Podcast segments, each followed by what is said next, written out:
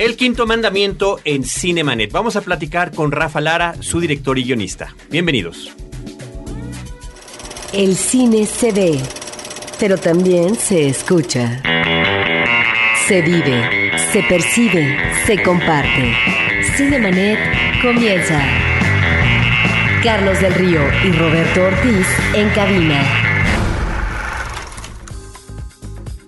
www.frecuenciacero.com.mx es nuestro portal principal. Este es el espacio dedicado al mundo cinematográfico Cinemanet. Yo soy Carlos del Río. Le saludo y saludo a Roberto Ortiz. Carlos, vamos a platicar con un director que hace una película sobre un personaje que si bien es cierto ha sido eh, estado presente en el cine mexicano, no siempre ha sido tratado con suficiencia. Me estoy refiriendo a el personaje del asesino serial. Eh, nos da muchísimo gusto recibirte en cabina, Rafa. Bienvenido. Muchísimas gracias por acompañarnos. Hombre, muchas gracias a ustedes por el espacio y el apoyo al buen cine mexicano. Gracias. Y nosotros platicábamos de tu película El Quinto Mandamiento y de las cosas que nos llamaban la atención, bueno, son varias, ¿no? De entrada, agradecer y vamos a decir cosas buenas y malas.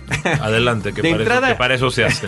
agradecemos el cine de género en México. Tener un thriller policíaco, un thriller psicológico, me parece que es muy bienvenido. Efectivamente, Roberto menciona, y a lo mejor nos puedes platicar de algunas, Roberto, de las cintas de asesinos seriales en nuestro país, pero es muy raro encontrarlas. Cuando pensamos en asesino serial como público, inmediatamente nos vamos a referentes como El psicópata de Hitchcock, o nos vamos a Seven, El, el silencio de los inocentes, en fin, este tipo de películas grandes que conocemos del cine internacional, del cine global que proviene de Hollywood. Pero también hay cintas que se han hecho en México, no muchas. Después está el asunto de conectar tu película y eh, sobre todo la psicología del personaje principal con el problema tan serio y tan enorme que es el de la pedofilia por parte de eh, los sacerdotes. Sí, bueno, pues en efecto, esa es la columna vertebral de la propuesta del quinto mandamiento, ¿no? Por un lado, no dejo de repetir como, y verdaderamente lo hago porque estoy convencido de que, de que yo hago cine para aprender a hacer cine, ¿no? Entonces, eh, ciertamente me, me, llama mucho la atención la idea de, de, explorar los diferentes géneros. Las tres películas que he tenido la oportunidad de estrenar son radicalmente diferentes entre ellas. Tienen un sello en común que creo que tiene que ver mucho con la manufactura, de la cual soy extraordinariamente obsesivo en que las películas se escuchen y se vean bien y tengan un, un trabajo, digamos, de artesanía cinematográfica muy cuidado. No, yo más que estar preocupado por autodeclararme artista, poeta maldito del cine, la verdad es que no, la verdad es que lo que hago es, es justo explorar la artesanía cinematográfica, explorar esto que de alguna manera nos ha fascinado desde niños y aprender haciéndolo, ¿no? Aprender a hacer cine haciéndolo, respetando mucho la forma, del quehacer cinematográfico, que en mi particular punto de vista es mucho más difícil, años luz más difícil, hacer una buena artesanía cinematográfica antes que expresarte. Expresarse puede hacerlo cualquiera. No hay que estudiar para, no hay que estudiar ni saber demasiado para expresarse. Basta que tú digas yo me quiero expresar, pongo mi cámara en el piso, la dejo grabando y yo digo yo me estoy expresando. Y en efecto, eso está ocurriendo. De eso a que lo llamemos cine, arte cinematográfico, híjole, la, el, el, manejo de la técnica cinematográfica que es algo mucho más complejo y que requiere un mayor respeto. Entonces, bueno, primero que nada, a la hora de que, de que yo siendo un fan también de las, de las películas de género, pues evidentemente me gusta la idea de vamos a hacer uno, pero vamos a hacer uno desde la lógica, primero que nada, de lo que yo puedo sentir, como de una historia que pueda yo sentir cercana no caer justo también en el, en el, otro cliché que es pretender abordar una película desde una perspectiva que no nos es propia, desde una pose, ¿no? Eh, ejemplo, una cosa que yo no quise hacer con el quinto mandamiento es hacer un thriller psicológico sobre un asesino serial cayendo en la trampa de voy a jugarte a hacer la película inteligente que te quiere, inteligente entre comillas, que te quiere engañar como espectador y en realidad al final del que menos te esperas ese es el asesino serial, lo cual lo vuelve extraordinariamente predecible, número uno. Dos, lo han hecho muy bien, sobre todo los norteamericanos durante muchas décadas y en muchas grandes películas. Entonces, ponerte en el mismo tenor de un Seven o de un El silencio de los inocentes, híjole, creo que es un muy, muy mal punto de partida, digamos, de entrada, ¿no? Entonces, no, yo, yo quise, por un lado, entrar en el tono, entrar en, en los esquemas propios del género del thriller, pero partiendo de premisas premisas básicas como conocer al asesino serial desde un principio. Y más que contar los asesinatos o más que contar la investigación, centrarme un poco más en el por qué y en el qué hay detrás del asesino serial.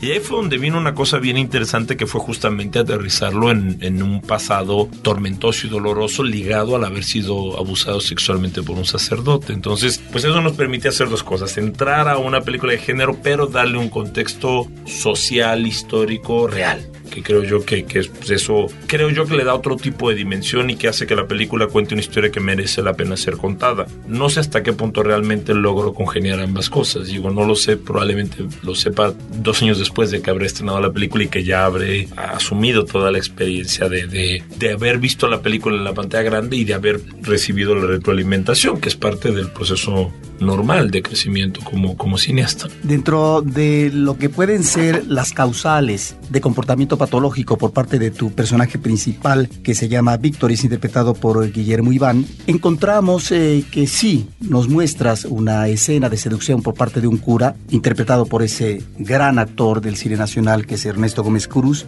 ya viejo, abotagado, yo no lo veía de ese tipo, y que curiosamente en el cine mexicano también de los últimos personajes que él interpretó como cura, pues es el del crimen del padre Amaro, donde estábamos ante otro tipo de perversión, que es el de la corrupción de los curas cuando están eh, metidos en las grandes fortunas que seguramente derivan eh, de la delincuencia organizada. Aquí estamos ante una interpretación interesante de Gómez Cruz. Lo que me llama la atención que en esta causal, en donde por otra parte no tienes que explicar demasiado eh, a tu personaje, porque se expone a partir de las situaciones que está enfrentando, si eh, lo manejas de manera sutil, una seducción por parte del cura, es fuerte la escena, ciertamente, pero me parece que no vemos lo otro que hubiera sido lo obvio, lo que podría ser el manejo ya de seducción física a un menor. Me parece que entonces estamos ahí ante una sugerencia eh, que efectivamente no es que sea púdica, pero finalmente ni que tampoco eh, crea manejar la corrección, pero que se queda en el nivel de la sugerencia, que es eh, en ese sentido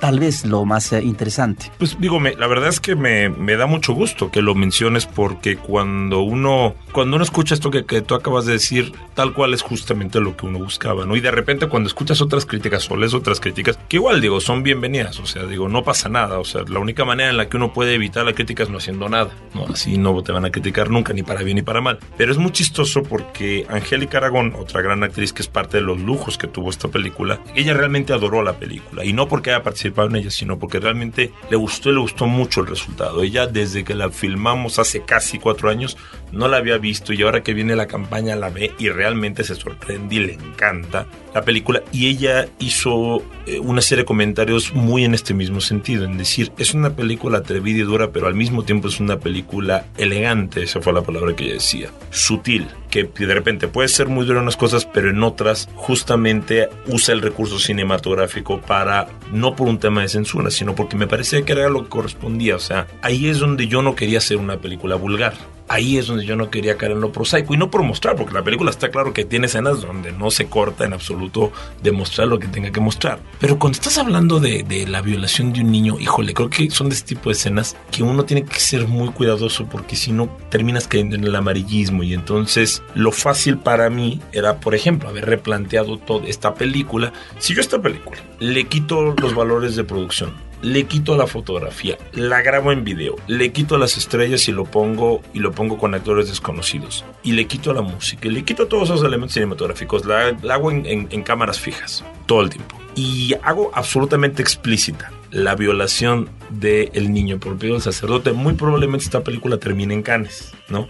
Muy probablemente termine en Cannes o en otro tipo de festival. ¿Por qué?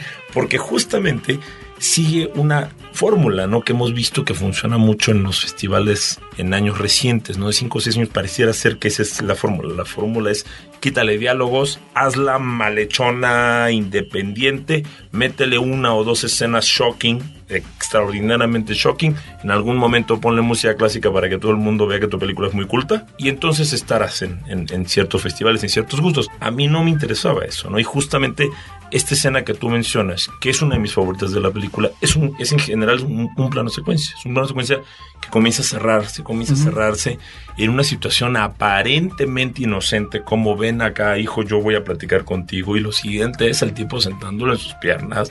Lo siguiente es, mira, aquí cabemos los dos. O sea, todo aparentemente una normalidad. Vamos a ver las caricaturas, ¿no? Y de repente una cuestión tan simple como toma un chocolatito, ¿no? Y el chocolatito, ¿dónde se lo pone? Híjole, pues ya estás hablando de todo, ¿no? Lo siguiente, en la siguiente escena ya está el niño que con una cara de puta, ¿qué pasó aquí?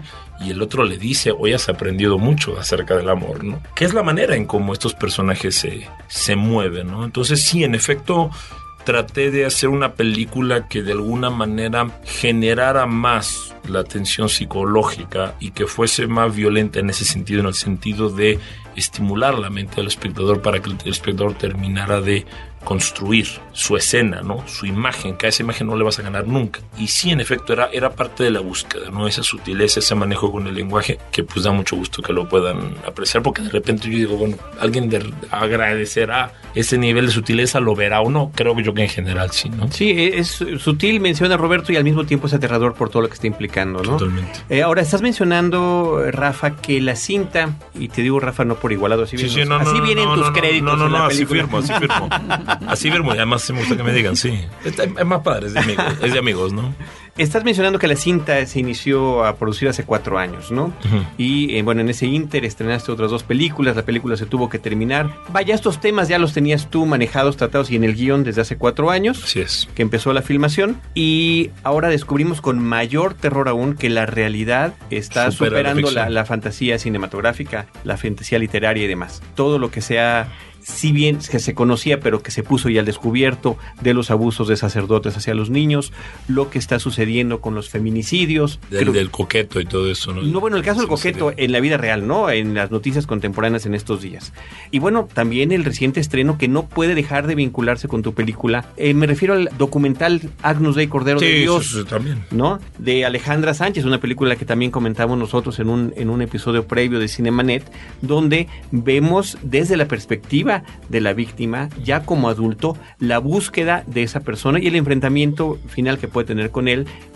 En tu película acaba diferente, me gusta más como acaba en tu película. Y la relación con la madre que también, no sé si ya la viste, ¿ya la viste? No, no la vi completa, vi una parte. Sé, sé exactamente a qué te refieres. No, no la he visto. Porque completa. a final de cuentas, esta cuestión de la relación de la madre hacia su iglesia, porque esto sucede en un poblado de México, y de la relación de la madre hacia su hijo, me parece que son muy similares en la ficción y en el documental. Porque en realidad detrás de detrás del quinto mandamiento, igual que detrás de cada uno de mis guiones, pues lo que hay es eso, hay un oficio cinematográfico, un oficio de guionista que parte primero que nada de una investigación muy profunda del tema. No es que uno sea genial, es que uno hace su chamba, digamos, uno hace uno hace su trabajo de investigar y uno entiende que estos son esquemas sociales que se repiten invariablemente, son esquemas que más aún en nuestras culturas, más aún en nuestros países es lo que termina ocurriendo, ¿no? Entonces, pues, pues tal cual es por eso que otras cosas empiezan a aparecer, porque pues simplemente está sustentado en la realidad. Y yo creo que eso es lo, rico de una película como El Quinto Mandamiento, que, que yo decía, por ejemplo, ¿no? ¿Por qué los chavos tendrían que ir a ver una película así? Pues porque, híjole, cada fin de semana nuestros chavos se gastan su, su dinero en ir a ver películas de asesinos seriales gringos que no tienen nada que ver, que no tienen ningún tipo de referencia más allá de ser, pues eso, ciencia ficción norteamericana, ¿no? O ficción norteamericana.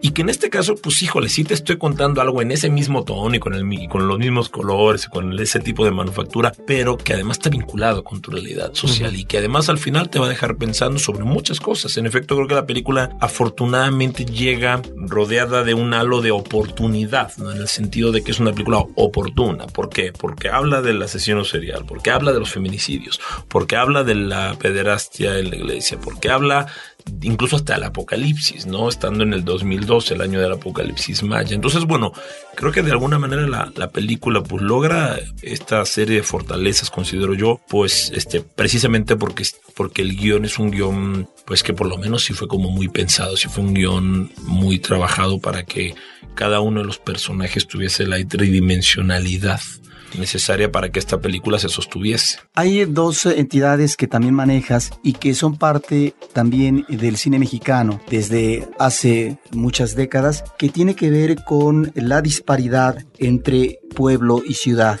Eh, en este caso creo que estás mostrando una realidad que proviene de la provincia mexicana, de un pueblo, pero al mismo tiempo el personaje principal se introduce en esta ciudad cosmopolita, donde finalmente es eh, un ser humano más que queda perdido en el anonimato y que en esa atmósfera de un, un tanto sórdida puede prosperar esta conducta anómala. Creo que ahí estás jugando con estas dos entidades porque en buena medida, ¿sí? En un momento eh, de tu historia regresas a la provincia. Claro, claro, no, sin duda son, son los, los, los muchos Méxicos, ¿no? No hay un México, ¿no? Ni México es el México de los ranchitos, digamos, como tampoco México es este Nueva York, ¿no? O la misma ciudad. México es una mezcla de cosas, ¿no? Puede ser una, una, una, creo que justo eso es lo que hace que la película se aterrice una realidad mucho más universal, porque una urbe como la Ciudad de México, pues las hay en las principales, en los principales países del mundo, ¿no? Y eso hace que la película, por un lado, tenga una característica de ser una película aterrizada en la cultura mexicana, pero al mismo tiempo sea una película que abra el espectro a contar una historia simplemente que vale la pena ser contada en un entorno que es perfectamente asumible por cualquier tipo de cultura. Prueba irrefutable de esto y son de esas anécdotas o noticias que la gente no sabe, pero en estos momentos se están haciendo las copias en 35 milímetros para estrenar el quinto mandamiento en Alemania. En Alemania en los cines, porque cuando la presentamos nosotros en el, en el Festival de Cannes el año pasado, sale unos alemanes y dicen, me encantó, un distribuidor alemán, me encantó, la quiero para los cines en Alemania. Viene la segunda función y sale otro distribuidor alemán competencia al otro y dice, yo ofrezco el doble, pero yo la quiero para Alemania. Entonces, la película contacta con los alemanes y contacta con los brasileños y contacta, y contacta con los ingleses. ¿Cuándo se estrena por allá? en estos, en uno o dos meses. O sea, ahorita están haciendo ya la, las copias y esto para estrenarse. Estaban esperando el estreno en México. Se hubiera estrenado antes, igual que en Brasil. Estrenos comerciales. Sí, claro. Y en los cines, ¿no? Entonces, bueno, ¿cuántas películas mexicanas o latinas llegan al, a, esos mercados? Evidentemente, poquísimas. A ver si permanecemos en contacto para que nos platiques cuál es la, la recepción del público. Pues habrá que verlo, va a ser interesante. Digo, tengo la, eh, la satisfacción de que tampoco eso ha sido una sorpresa. O sea, sí le he buscado así. Sí, cada una de mis películas trato de que, bueno, si bien hay que aterrizarlas en algún lado, en alguna cultura, en algún país determinado, pero sí busco que tenga una serie de valores narrativos y cinematográficos que permitan ser asumidas por diferentes culturas. Y lo que ha pasado es que, pues, como mencionaba, ¿no? La Milagrosa en su momento fue la, es una de las películas más exportadas de la historia del cine colombiano. Labios Rojos fue la primera película mexicana en estrenarse paralelamente en México y en Estados Unidos. Y El Quinto Mandamiento apenas acaba de estrenar en México y ya se está estrenando en otros países y siguen las ventas internacionales. Entonces, bueno, evidentemente hay una serie de botoncitos que hemos buscado apretar que creo que sí están medianamente eh, logrando su objetivo, ¿no? Cinemanet está de intermedio. Regresamos en un instante. ¿Qué pasa en la mente de un criminal? ¿Cómo logran atraparlo? ¿Cómo se relacionan la psicología y la criminalística? ¿Por qué nos atraen los temas criminales? Para averiguarlo, hay que convertirse en testigos del crimen la realidad puede ser aterradora. www.testigosdelcrimen.com, un podcast de frecuencia cero, Digital Media Network. Ahora, diseñar y hospedar su página web será cosa de niños. En tan solo cinco pasos, hágalo usted mismo sin ser un experto en Internet. Ingrese a suempresa.com y active ahora mismo su plan. Suempresa.com, líder de web hosting en México. Cinemanet. En lo que tiene que ver con la narrativa de la película, estamos ante una historia que está fragmentada.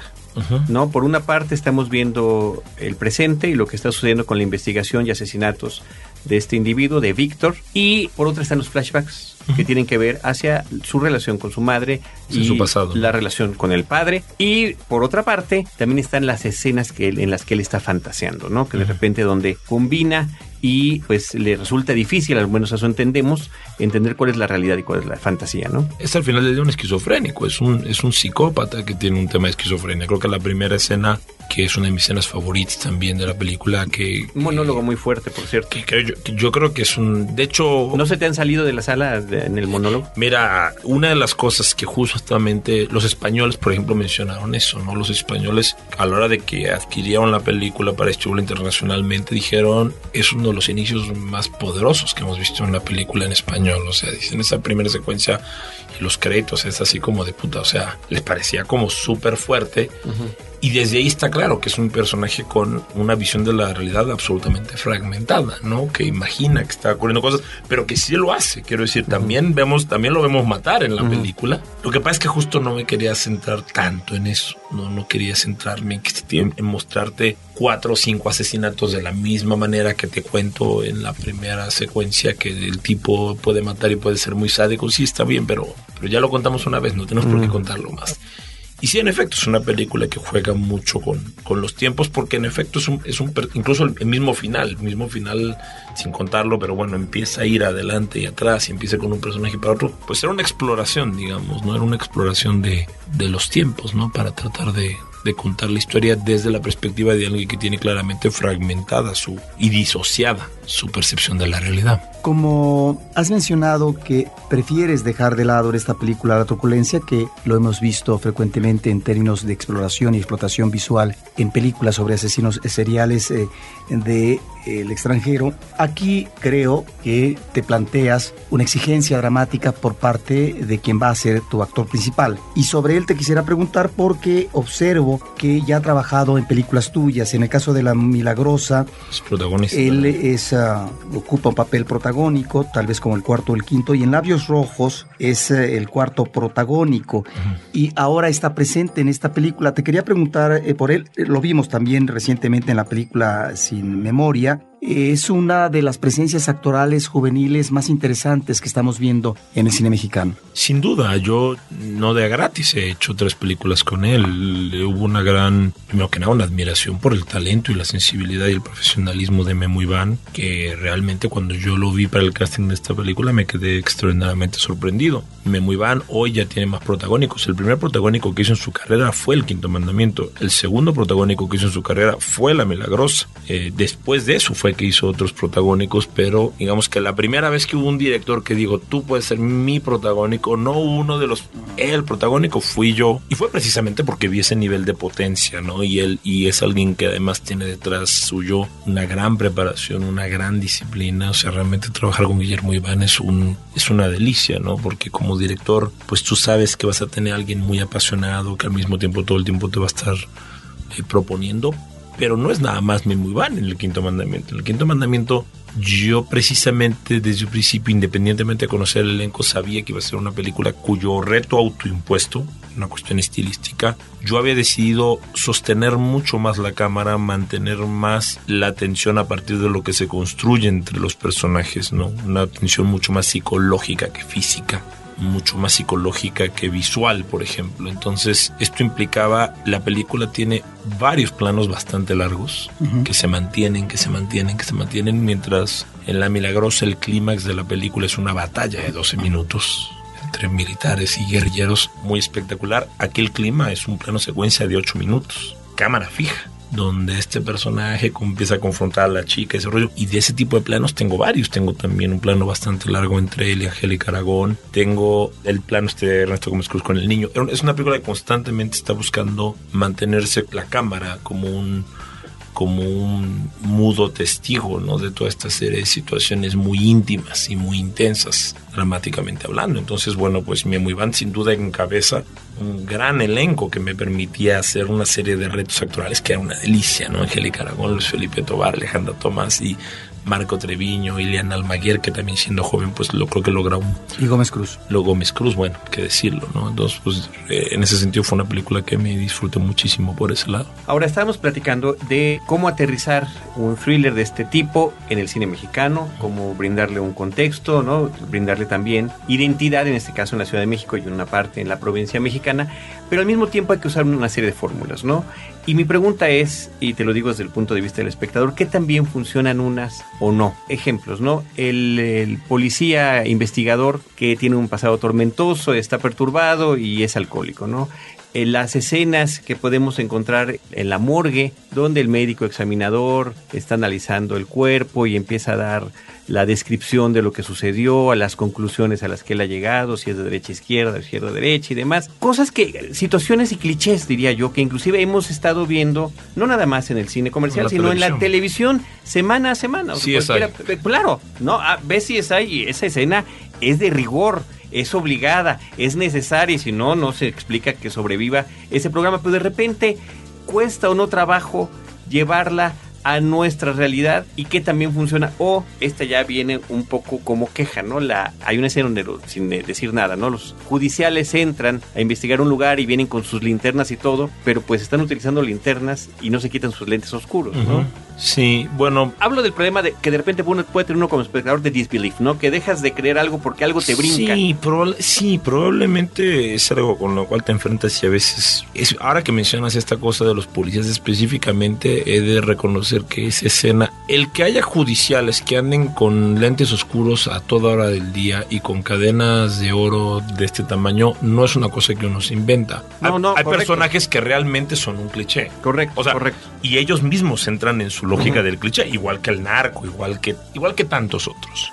Ciertamente creo que en, en esa escena específico pues, probablemente hubiese sido bueno pues, eh, olvidarme de esa parte visual y creo que simplemente se me pasó, no los no se los quité. Hoy creo que se los habría quitado. Son de esas cositas que ya a la hora de que dices, uy, no hubiera hecho esto, sí, sin duda. Eh. Así lo viste después. Sí, pues. respecto del otro, mira, yo creo que, que, que, eran cosas que eran necesarias para entender como las diferentes fases sobre las cuales pasa un asesinato, ¿no? O sea, ¿qué no hice en el quinto mandamiento? Y creo que eso se ve no hice una investigación de ultra tecnología en absoluto. Es más, hay diálogos explícitos donde el policía dice, aquí no hay ni método ni nada. Y de hecho el, policía llega, sin, sin, contar demasiado, pero el policía se empieza a acercar al asesino por el típico chivatazo, el pitazo, la casualidad como todo el tiempo ocurre, no es que sea fruto de una investigación concienzuda. Y el dibujo a mano también, eh, me refiero al, retrato hablado. Sí, claro, pero, pero eso es parte de las investigaciones. O sea, yo durante algún tiempo, cuando era estudiante, estuve en, a propósito, me metí al, al, estuve trabajando en un periódico y me metí a la nota roja, justo a cubrir la nota roja, entre otras cosas para entender qué ocurría en esos terrenos. Entonces yo terminaba la universidad y me iba en la noche con, al, al, al servicio. Entonces yo estuve, yo estuve en el servicio médico forense, estuve en las ambulancias, estuve en las patrullas, sabía lo que era, sé lo que es estar físicamente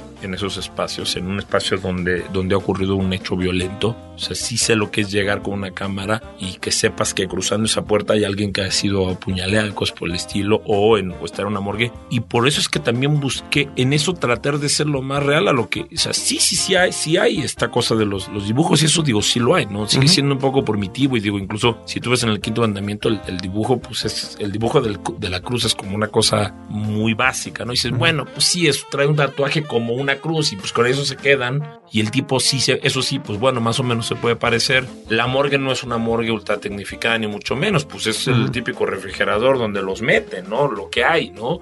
Y el resto de las investigaciones, insisto, hay hasta un diálogo explícito de, Luis Felipe Tobar diciendo esto no es el FBI, no tenemos recursos, no tenemos base de datos, no tenemos sistema, no tenemos nada.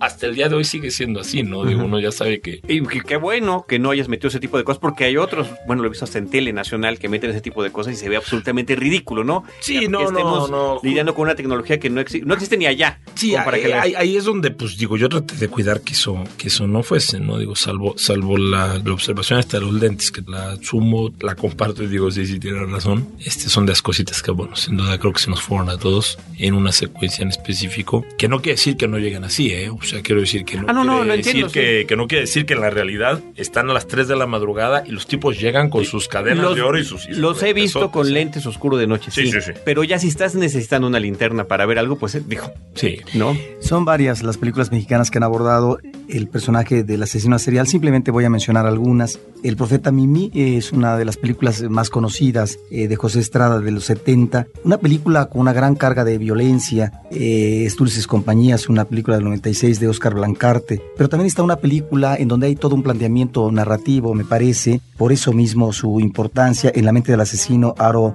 Tolbukin Está también eh, Profundo Carmesí, que es una película de Arturo Risten que nos remite a una pareja famosa en Estados Unidos que cometían eh, asesinatos de mujeres viudas. Una cinta eh, interesante de García Gras de los 90 días de combate, basada en una novela de Paco Ignacio Taibo II. El personaje, ¿no? De Velasco Arán. De Velasco Arán, ¿no? Que constantemente él está provocando al asesino serial que se llama Cerebro, Cerebro con B chica. Está una cinta de Luis Alcoriza que llama la atención, no es una película de todo lograda, terror y encajes negros, eh, que veíamos a un fetichista que estaba obsesionado por las cabelleras de las mujeres, ¿no? Hay una cinta que se llama El descuartizador de René Cardona III que de alguna manera retoma a estos personajes reales de asesinos seriales en Estados Unidos y una que no conozco que se llama Un instante para morir donde una Maribel Guardia protagoniza a una asesina serial, que eso me parece que sí es excepcional en el cine mexicano. Y también en el lado del documental tenemos eh, una cinta interesante de la década del 2000 que se llama Goyo sobre este famoso asesino estrangulador de Tacuba que se llama Goyo Cárdenas. Ahí están pues toda una serie de Bajo la sal también sería una película que habría que mencionar sobre,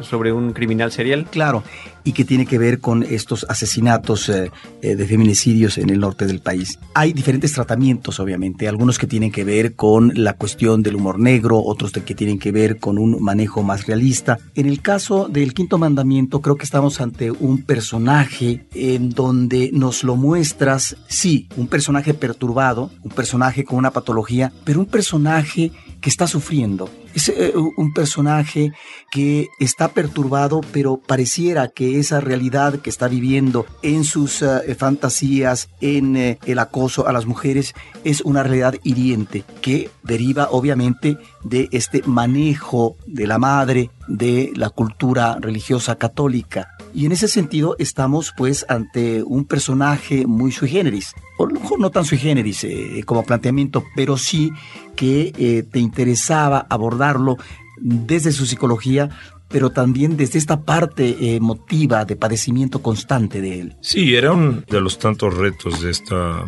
de esta puesta en escena, ¿no? Porque justo el personaje principal es a todas luces un antihéroe, ¿no? Es un asesino serial y sin embargo, y sin contar igual demasiado sobre el final de la película, pero conforme va avanzando, la gente no es que no es que sienta empatía por él, pero híjole, o sea, empiezan a entender muchas de las cosas y, y llegan llega momentos en que en que ya platicando con la gente dices que híjole, yo ya de repente ya lo veía y me dolía y me ponía a pensar, me ponía en el lugar de él, ¿no? Y de lo que había vivido, de las decisiones que estaba tomando y de que era una persona más enferma que otra cosa. Entonces, pues justo ese era parte de los retos que creo que la película finalmente consigue, por lo menos por lo que yo platico con la gente que ha visto la película, que sí logran de alguna manera tener cierta empatía, que no forzosamente identificación, pero sí una cierta empatía con el personaje eh, del asesino serial de y poner algo que sin duda se buscara, que fuera así, porque fuese intrínsecamente humano al final del día, no algo que, que tú dijeras, esto puede ocurrir esto puede ocurrir y puede ocurrir a cualquiera además, si a alguien le toca vivir lo que, lo que vivió este personaje. Y además hay una realidad, detrás de todos los asesinos seriales prácticamente hay siempre una historia de abuso previo, no, no, vuelvo a lo mismo, no es que uno sea genial creándoselos, es que uno se hace la tarea. Y parte de la investigación es invariablemente un asesino serial va a venir siempre con una historia de, abuso detrás, ¿no? De una de violencia intrafamiliar, etcétera, etcétera, etcétera, ¿no? Entonces, pues creo que eso hace que el personaje Memo Iván sea entrañable a pesar de todo. Muy bien, Rafa, pues muchísimas gracias por habernos acompañado y compartido con el público de Cinemanet tu perspectiva sobre la creación de este personaje, de esta historia y la forma en la que involucraste a todos los, los personajes principales de tu película El Quinto Mandamiento. Hombre, muchas gracias a ustedes por el espacio. Bueno, y esperemos que quienes escuchen esto se puedan interesar en la película más allá de lo que podamos platicar, que siempre, y más sobre todo uno, a la hora de hablar de su obra, pues uno es como los papás, ¿no? O sea, todos vemos a nuestros hijos muy bonitos,